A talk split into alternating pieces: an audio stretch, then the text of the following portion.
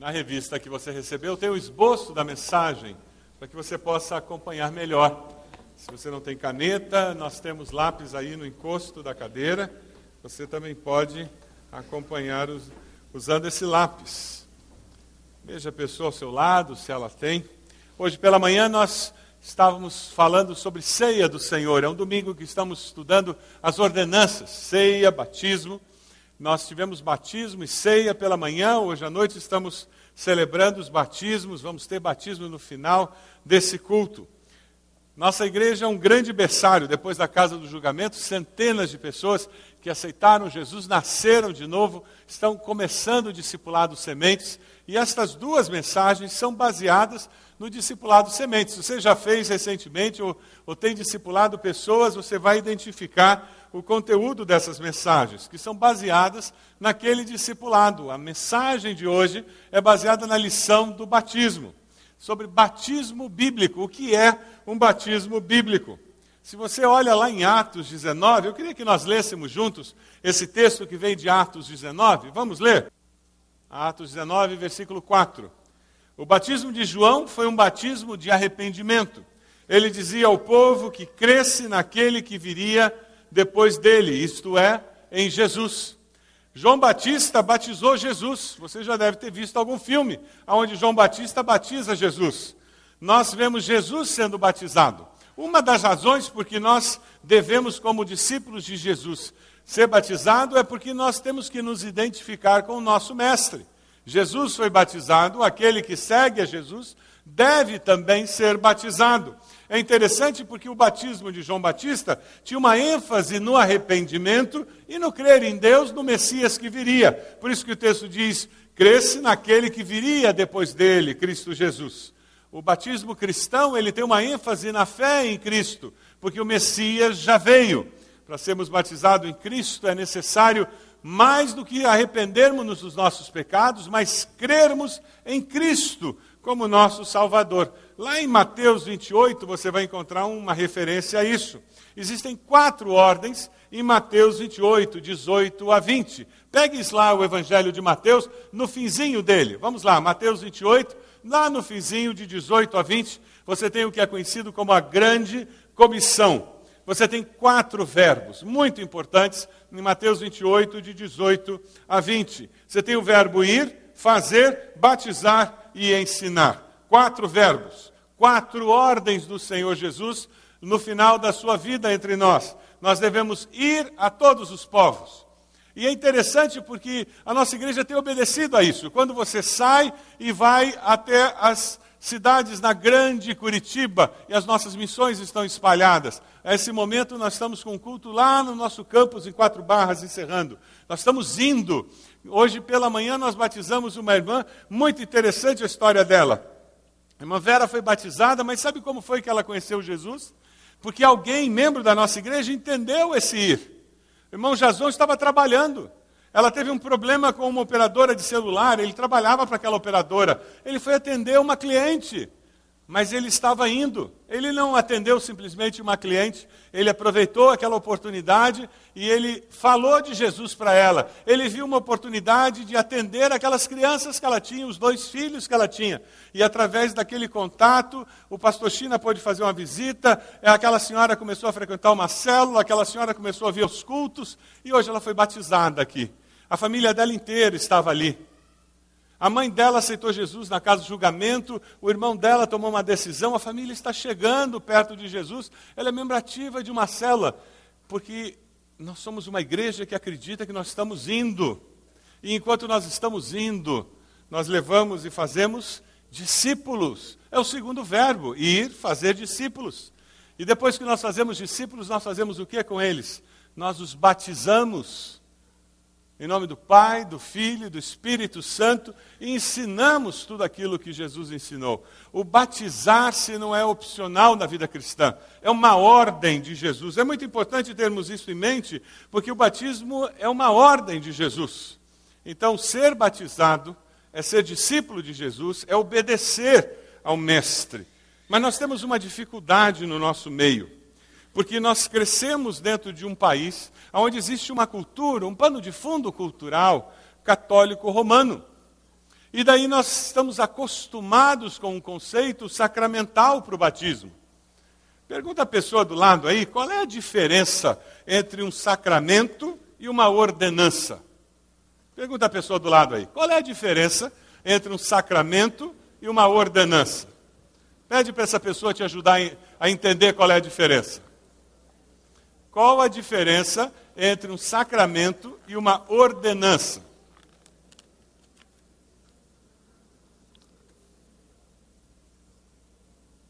Qual a diferença entre um sacramento e uma ordenança? Pergunta a pessoa que está ao seu lado. Quem cresceu numa família católica praticante, fez catecismo, primeira comunhão, crisma, tudo isso, e deve saber o que é sacramento. Sacramento é um canal de graça para a pessoa receber a graça de Deus. Na Igreja Católica Romana existem vários sacramentos. Começa com o batismo, termina com a extrema unção. Por isso que quando você tem algum parente ou amigo católico, para ele é tão importante batizar a criança, para ela não morrer pagã. Já ouviu esse termo? Tem que batizar, porque se ela morrer e não tiver sido batizada, ela morre pagã. É muito importante. Eu tenho orientado algumas famílias da igreja, quando um parente, um amigo convida para você ser padrinho de batismo, existe todo um problema de, de fé, porque você não acredita no batismo como sacramento, nós acreditamos no batismo como ordenança. Embora exista uma homenagem muito grande quando a pessoa convida você para ser padrinho. Eu tenho recomendado que você diga para a pessoa que você não pode ser padrinho, porque seria uma afronta para a Igreja Católica, porque você não acredita daquele jeito e você está se envolvendo, mas ao mesmo tempo você não quer simplesmente rejeitar. Então diga para a pessoa: eu não vou participar formalmente do batizado, porque eu não acredito daquele jeito. Seria uma afronta ao padre, à Igreja Católica. Mas eu aceito o seu convite, eu vou ser padrinho de oração do seu filho. Eu assumo um compromisso com você de estar orando por essa criança ao longo da vida. Eu não vou estar lá na frente, na cerimônia, mas eu vou estar de, de longe orando por ele. E eu assumo esse compromisso. É uma forma de você não ofender a pessoa, mas ao mesmo tempo não se violentar naquilo que você crê. O sacramento, ele é uma, um rito, é um conceito de que a pessoa que recebe o sacramento, ele recebe uma graça de Deus vinda através da instituição religiosa. Nós não cremos assim. Nós cremos na ordenança, nós cremos que o batismo é um símbolo é um símbolo de uma realidade maior. Ele simboliza algo que Deus fez em nós. Nós cremos que ele é uma ordem dada por Deus. É semelhante nós pensarmos com a bandeira brasileira, por exemplo. Nós temos aqui a bandeira brasileira. Quando você vê essa bandeira, você pensa no quê? O que, que vem à sua mente? Não tem escrito Brasil aqui. Por que, que vem Brasil da sua mente? Ele é um símbolo. A bandeira é um símbolo nacional. Mas ela não é o Brasil. Essa bandeira não é o Brasil. Ela simboliza a nação brasileira. Símbolos, eles simbolizam uma realidade maior. Assim é o batismo. Ele simboliza algo maior do que ele mesmo. Nós somos ordenados por Cristo a segui-lo através do batismo, porque o batismo simboliza algo maior. Mas a pergunta é: então quem que deve ser batizado e o que é o batismo bíblico? Será que o batismo bíblico ele apaga os pecados de uma pessoa? Será que alguém se torna cristão através do batismo? Pergunta a pessoa do lado. Será que alguém se torna cristão por se batizar? Pergunta a pessoa do lado aí. Quando alguém é batizado, ele se torna cristão? Ah, pergunta a pessoa do lado, tem gente dormindo aí. Dá uma cutucada. Se o cara do lado não te perguntou, é porque ele está dormindo. Ele está de olho aberto, mas ele está dormindo. Quando os jesuítas chegaram aqui no Brasil, eles batizaram todo mundo, gente. Eles batizaram os índios. O processo de cristianização da América Latina toda que aconteceu estava baseado no conceito sacramental. O conceito sacramental é que se eu dou o sacramento, aquela pessoa recebe uma graça de Deus e ela se torna cristã. Mas a Bíblia não nos ensina que isso existe. A Bíblia nos diz, veja lá Atos 3,19: Arrependam-se, pois, e voltem-se para Deus, para que os seus pecados sejam cancelados. Arrependam-se, pois, e voltem-se para Deus, para que os seus pecados sejam cancelados. Como que alguém tem os seus pecados cancelados? É sendo batizado? Não, é se arrependendo desses pecados. É assim que alguém se volta para Deus, é assim que alguém é perdoado, não é pelo batismo que alguém se torna cristão, é pelo arrependimento, é pelo voltar-se para Deus. O que apaga pecados é arrependimento e conversão. É por isso que o simplesmente batizar alguém não transforma alguém em cristão, e é por isso que nós não batizamos crianças. As crianças não têm como arrepender-se dos seus pecados, elas não podem confessar a Cristo como Salvador. É por isso que nós não o fazemos. Respeitamos quem faz diferente, respeitamos quem pensa diferente, mas nós, baseados no que nós entendemos nas Escrituras, nós não fazemos assim, porque nós entendemos que o batismo só faz sentido quando ele é uma expressão de uma convicção pessoal de alguém que diz: Eu me arrependo de ter pecado contra Deus e eu reconheço que Jesus morreu na cruz pelos meus pecados. Abra sua Bíblia lá em Marcos 16, 15. Marcos 16, 15. Faça o favor. Marcos 16, 15. O Evangelho de Marcos 16, 15 diz assim: Vão pelo mundo todo e pregue o Evangelho a todas as pessoas. Quem crer e for batizado será salvo, mas quem não crer será condenado. É a, o crer em Cristo que promove a salvação. Atos 8, 36, 38. Abra sua Bíblia lá, por favor. Atos 8, 36 a 38. Atos 8, 36 a 38. Vamos lá, hoje vai ser um exercício bíblico, hein? Para baixo e para cima com a Bíblia.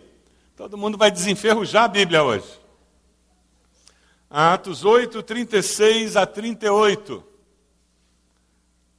Prosseguindo pela estrada, chegaram ao lugar onde havia água. O eunuco disse: Olha, aqui a água que me impede de ser batizado. E disse Filipe: Você pode, se crê de todo o coração. E o eunuco respondeu: Eu creio que Jesus Cristo é o Filho de Deus. Assim deu ordem para parar a carruagem. Então Felipe e o eunuco desceram a água e Felipe o batizou. Veja só que impressionante, ele disse: Eu creio. E Felipe disse: Então, vamos batizar você.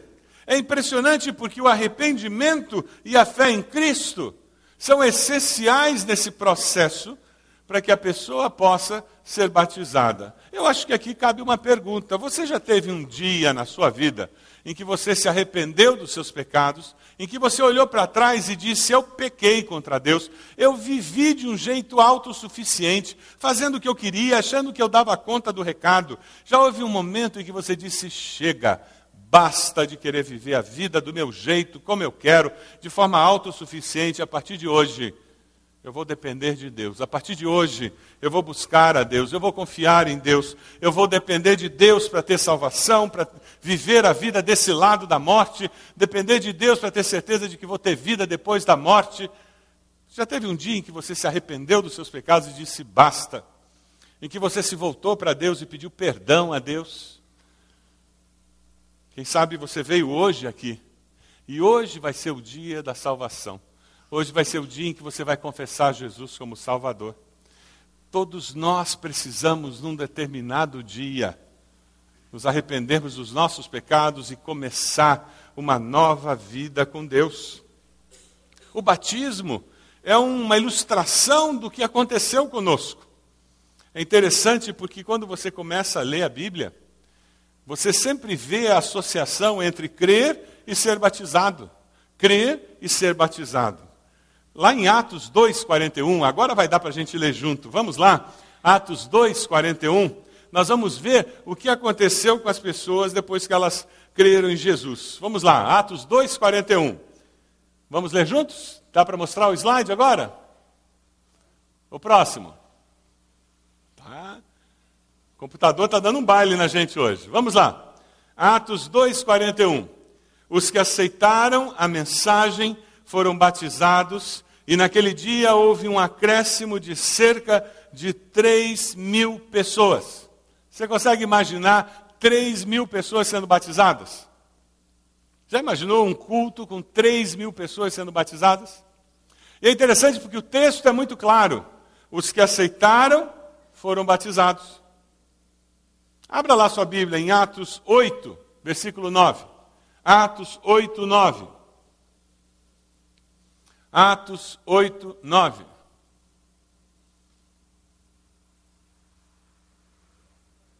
Atos 8, 9. Você vai encontrar um relato lá em Samaria. Um homem chamado Simão vinha praticando feitiçaria durante algum tempo naquela cidade, impressionando todo o povo. Ele se dizia muito importante. Todo o povo, do mais simples ao mais rico, dava-lhe atenção e exclamava: Esse homem é o poder divino, conhecido como grande poder. Eles o seguiam, pois ele os havia iludido com sua mágica durante muito tempo. No entanto, quando Filipe lhes pregou as boas novas do reino de Deus e do nome de Jesus Cristo, creram nele e foram batizados, tanto homens como mulheres. Creram nele e o que aconteceu? Foram batizados. Vira a página lá para Atos 16, 14 e 15. Atos 16, 14 e 15. Nós vamos encontrar Lídia e os da sua casa. Uma das que ouviam era uma mulher temente a Deus. Ela não era uma mulher perdida, que não, não amava a Deus. Não, ela era temente a Deus, chamada Lídia, vendedora de tecido de púrpura da cidade de Tiatira. O Senhor abriu seu coração para atender a mensagem de Paulo. Tendo sido batizada, bem como de sua casa, ela nos convidou. É, ela deu lugar à mensagem e o que aconteceu? Foi batizada. Vamos lá para Atos 18, 8. Atos 18, 8. Crispo, sua casa. Olha lá, apareceu na tela, agora dá para a gente ler junto. Vamos lá? Crispo, chefe da sinagoga, creu no Senhor, ele e toda a sua casa. E dos coríntios que ouviam, muitos criam e eram o quê? Batizados. Essa é a mensagem que nós encontramos em todo o Novo Testamento, sempre esse vínculo: crer e ser batizado. Crer e ser batizado. Nunca o inverso. É por isso que nós não batizamos um filho e fazemos isso como pais, na boa intenção de que vamos criá-lo para se tornar um cristão. Que pai e que mãe que pode garantir que seu filho vai ser um cristão? Quem de nós pode dar essa certeza? Nossos filhos têm livre-arbítrio. O que nós fazemos é criá-los nos caminhos do Senhor mas nenhum de nós pode garantir que eles vão seguir nos caminhos do Senhor, não é verdade? Eles têm a idade da razão, ninguém sabe qual é a idade. Para algumas crianças começa aos cinco, para outras aos nove, dez, nós não sabemos quando. Mas nós temos que, desde a mais tenra idade, encher o HD que eles têm de informação com relação ao nosso Deus, de temor ao nosso Deus, textos da palavra, eles têm que ter experiências com Deus junto conosco, de tal forma que quando eles cheguem na idade da razão, naturalmente eles digam: Eu quero esse Deus. Porque o Deus dos meus pais é maravilhoso, eu quero ele. E daí eles caminhem conhecendo esse Deus e vão chegar na adolescência, aquele período em que eles precisam começar a conhecer esse Deus com mais profundidade, não com a compreensão de uma criança mas com a compreensão agora de alguém que pensa, reflete, faz questionamentos da vida de uma forma mais profunda. O Deus dos meus pais precisa ser meu Deus. E isso acontece naquela fase de hormônios da adolescência, de rebeldia, de questionamentos. O meu pai era o super-herói, usava capa, minha mãe era a mulher maravilha. E de repente meu pai rasgou a capa e minha mãe perdeu o cinto. Eu descobri que eles são normais. E é nessa hora que eu preciso fazer minha transição. Como pastor, eu tenho encontrado pessoas adultas que, com muita soberba, eles dizem que Deus é besteira. Eu tenho encontrado jovens universitários que, com muita soberba, eles acham que esse negócio de Deus é bobagem. Sabe por quê? O Deus que eles têm na mente é o Deus da criança. O Deus que eles têm na mente é o Deus das historinhas da classinha da, da, da escola dominical quando eles eram criança. Porque eles não evoluíram na compreensão deles de Deus. Cheio de soberba, eles acham que eles são maiores do que aquele Deus. Nossos filhos têm que aumentar a percepção de Deus e ter uma fé mais madura, mais inteligente, conforme eles crescem, amadurece intelectualmente, emocionalmente. É interessante, porque nós crescemos na fé e nós precisamos amadurecer na fé. Mas, infelizmente, muitos lares cristãos investem toda a energia, todo o dinheiro, todo o tempo para que seus filhos cresçam intelectualmente nas melhores escolas, melhores faculdades. E os pais cobram, exigem que eles passem no vestibular, façam um bom curso universitário, pagam congressos, pagam pós-graduação, mestrado. Conheço muitos pais cristãos que se sacrificam. Mas interessante, não tem o mesmo esforço, a mesma intensidade para que seus filhos amadureçam espiritualmente. Não tem a mesma preocupação para que seus filhos leiam bons livros cristãos, reflitam na fé. Quem sabe, talvez. Porque eles, como cristãos, também sejam superficiais. Quem sabe, talvez. Porque eles tenham negligenciado o seu amadurecimento na fé. E por isso eles acham que não tem problema seus filhos serem maturos na fé serem superficiais na fé. E que isso não vai ter problema. É por isso que tantos dentro da igreja nunca leram a Bíblia inteira. 30 anos de membro de igreja. A Bíblia ainda tem páginas grudadas. 20 anos de convertido. Nunca li o Novo Testamento. Mal li dois livros. E nem acabei de ler. Nunca participei de cursos na igreja. Que interesse por crescer na fé eu tenho? Se eu não estudo, eu não procuro conhecer, eu não estou interessado em saber mais do meu Deus. Alguma coisa está errada. E a pergunta que vem é: será que eu criei realmente? Será que eu nasci de novo realmente? Será que eu me arrependi realmente? Será que eu mudei realmente? O batismo fala de um novo nascimento. Eu morri para a vida sem Cristo, eu nasci para uma nova vida. Os sintomas de nova vida é vida. Você tem sintomas de vida na sua vida? De buscar, de intensidade, de sede de Deus, vontade de crescer, vontade de servir, vontade de fazer diferença? Esses são sinais de que houve nascimento. Sabe, a minha tristeza como pastor é que muitas vezes pessoas que congregam conosco não dão sinais de terem nascido de novo. São boas pessoas. Mas que não dão sinais de terem nascido de novo, não dão. São boas pessoas. Circunstancialmente estão aqui dentro. Mas eu conheço boas pessoas como elas lá fora, que não vão à igreja, que nem creem em Deus, mas têm uma boa ética. São bons pais, boas mães, são bons jovens, ou Deus faz uma revolução na nossa vida, ou nós não entendemos o que é o Evangelho. O batismo bíblico tem que ser o símbolo de uma realidade maior que aconteceu na nossa vida. Amém?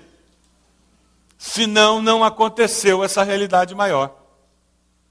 Paul Tillich que fala sobre símbolo e sinal. Eu acho que isso aqui ajuda a gente a entender um pouquinho essa questão do que é o batismo bíblico, de fato. Sinal é alguma coisa que recebe um significado arbitrário. Um exemplo: as letras do alfabeto. Você certamente sabe que nós temos no Brasil muitas pessoas que foram alfabetizadas, mas elas são funcionalmente analfabetas.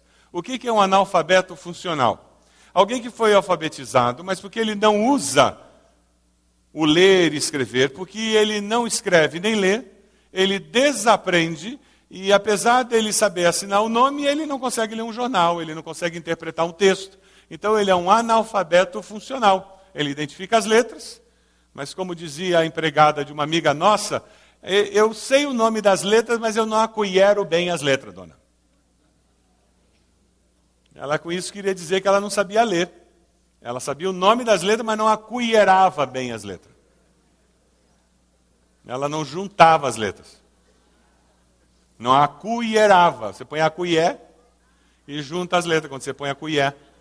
Então ela não acuierava bem. Um exemplo de um sinal, a palavra casa. Você consegue ler casa? Porque você sabe o som da letra C, o som da letra A e do S. Aquele símbolo, o som é A, o som é S e é C. Casa. Você aprendeu isso, você decorou. Mas vamos fazer de conta que a gente vai mudar o símbolo. A gente pode mudar. Então a letra A vai ser daquele jeito. Vai ser jogo da velha. Então a partir de agora, a palavra casa vai ser escrita assim. Pronto. Isso é um sinal. Nós, a partir de agora, escrevemos casa desse jeito. Legal? Está desconfortável para ler casa? Você está treinado a ler casa de outro jeito. Por isso que é desconfortável. Mas vamos mudar também o S? O S agora é o sinal de percentual. Então agora a casa se escreve assim. Que tal? Fica esquisito, não fica? A gente não está acostumado. Mas isso é um sinal. Sinais são arbitrários. Isso é diferente de símbolo. O símbolo, ele está vinculado à realidade que ele representa. É por isso que o símbolo, ele não pode ser qualquer coisa, ele tem que estar vinculado à realidade que ele representa. Quer ver um símbolo que ninguém tem dúvida? Próximo slide. O que, que esse símbolo representa? Ué, mas não tô, eu não disse nada para vocês. Como é que vocês sabem para eu ter que virar? Você não precisa escrever nada. A realidade que ele simboliza está expressa, claramente expressa. Potillich, de uma maneira muito simples, ele usa isso para nos ajudar a entender o significado de batismo. A palavra batismo, em grego, significa mergulhar, imersão. O dicionário Aurélio também diz isso. Então, quando nós falamos batismo por imersão, nós estamos sendo redundantes. Nós estamos falando imergir por imersão. É porque a palavra batismo, ao invés de ser traduzida, ela foi transliterada, que nem sanduíche, que nem babajur, palavras que foram transliteradas de um idioma, ao invés de serem traduzidas. Por isso que quando você fala de alguém ser batizado, não há como falar de ser batizado se não for por imersão. Lá em Mateus 3, 16, 17, nós vemos o batismo de Jesus. Vamos ler juntos? Assim que Jesus foi batizado, saiu da água, naquele momento o céu se abriu e ele viu o Espírito de Deus descendo como pomba e pousando sobre ele. Então uma voz do céu disse: Este é o meu filho, amado em quem me agrado. Ele saiu da água, significa que ele entrou na água. Nós já vimos tanto filme católico sobre batismo, que é muito interessante, porque normalmente Jesus entra no rio, uma porção de água, aí alguém, aí João Batista vem, pega um pouquinho de água e joga na cabeça dele, né? Não é assim? Por que, que ele entrou na água se ia jogar só um pouquinho de água na cabeça? Lá em Atos, dê uma olhadinha lá, Atos 8, 38. Assim deu ordem para parar a carruagem, então Filipe e Eunuco desceram a água e Filipe o batizou. Quando saíram da água, o Espírito do Senhor arrebatou Filipe repentinamente, e o eunuco não viu mais. Cheio de alegria, seguiu seu caminho. Por que, que eles desceram a água? Eles podiam ter ficado no carro. Certamente eles tinham alguma água ali no carro. Se era só jogar água na cabeça, era muito simples, era só jogar uma aguinha na cabeça. Vários relatos do Novo Testamento nós encontramos eles felizes porque tinha muita água ali.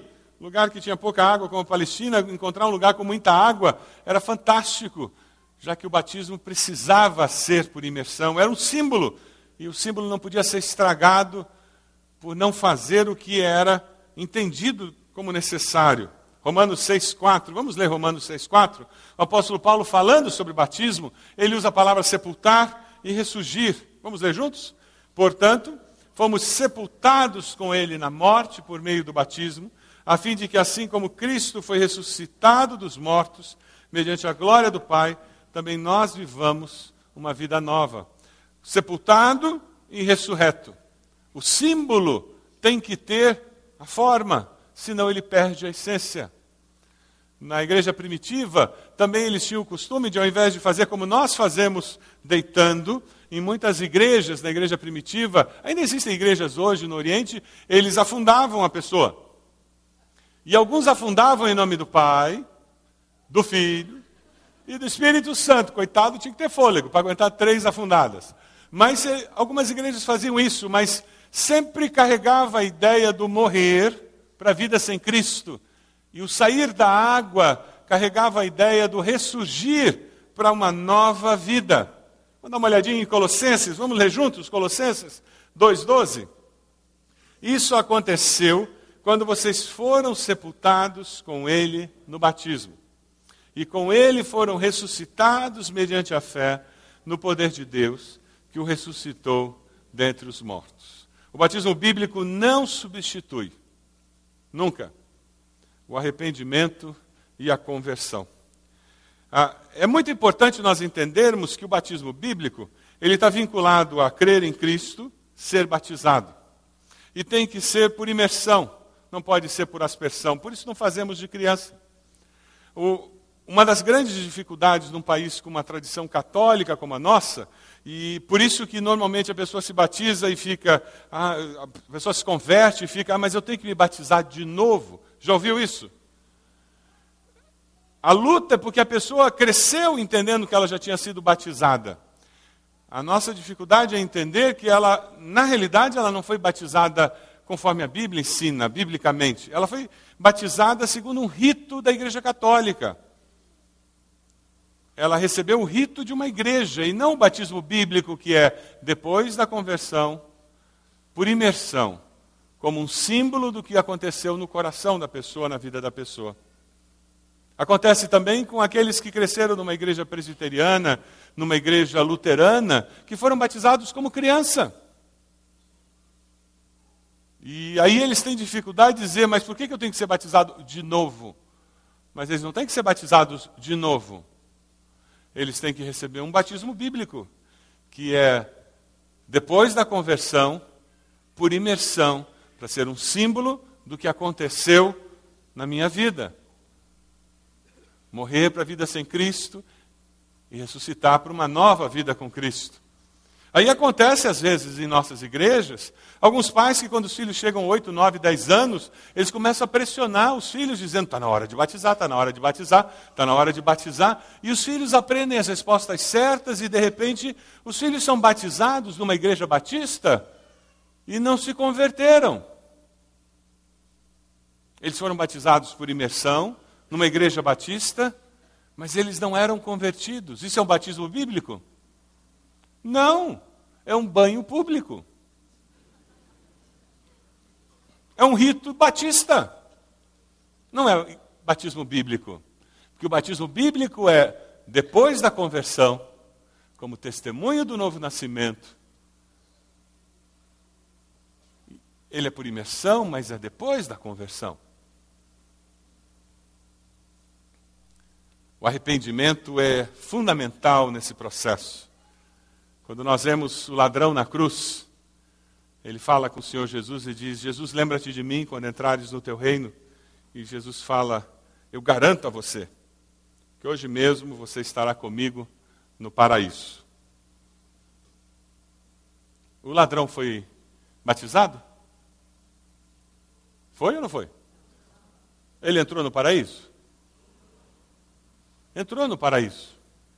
Ué, então por que, que eu tenho que me batizar? Se o ladrão foi para o céu e não foi batizado? Pergunta a pessoa do lado aí. Se o ladrão foi para o céu sem batizar, por que, que eu tenho que me batizar?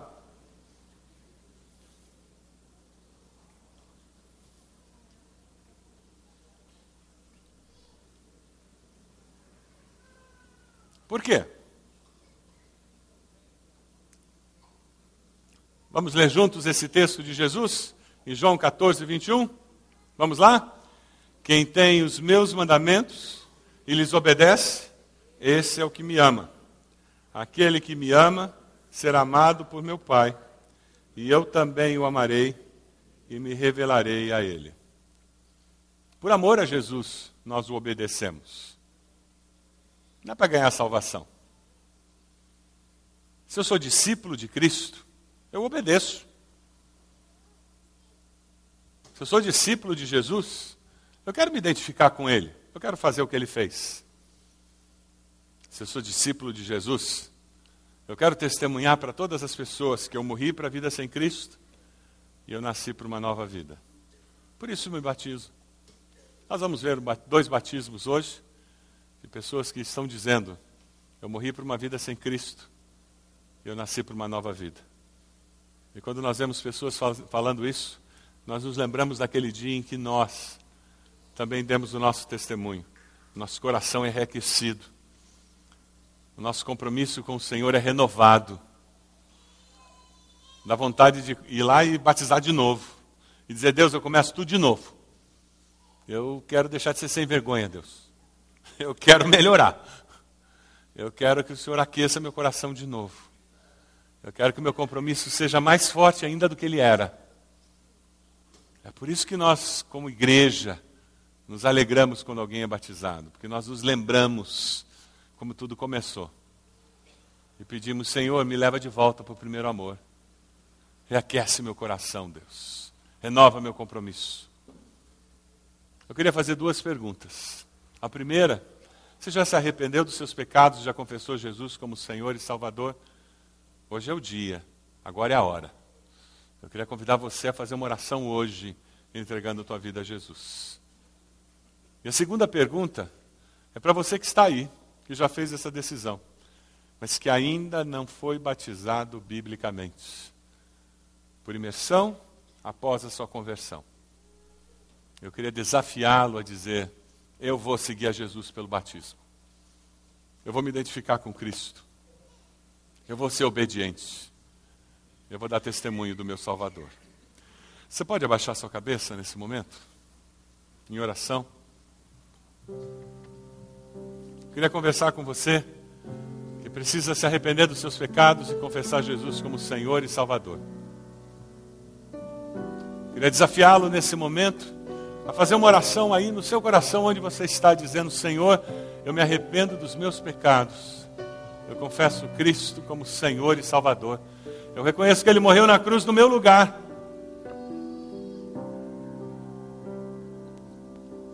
Reconheço que Ele morreu na cruz pelos meus pecados. Eu peço que o Senhor invada a minha vida e me dê uma nova vida. Eu quero mudar de vida, Deus. Eu quero viver diferente. quero que o Senhor perdoe meus pecados. Eu quero ser obediente.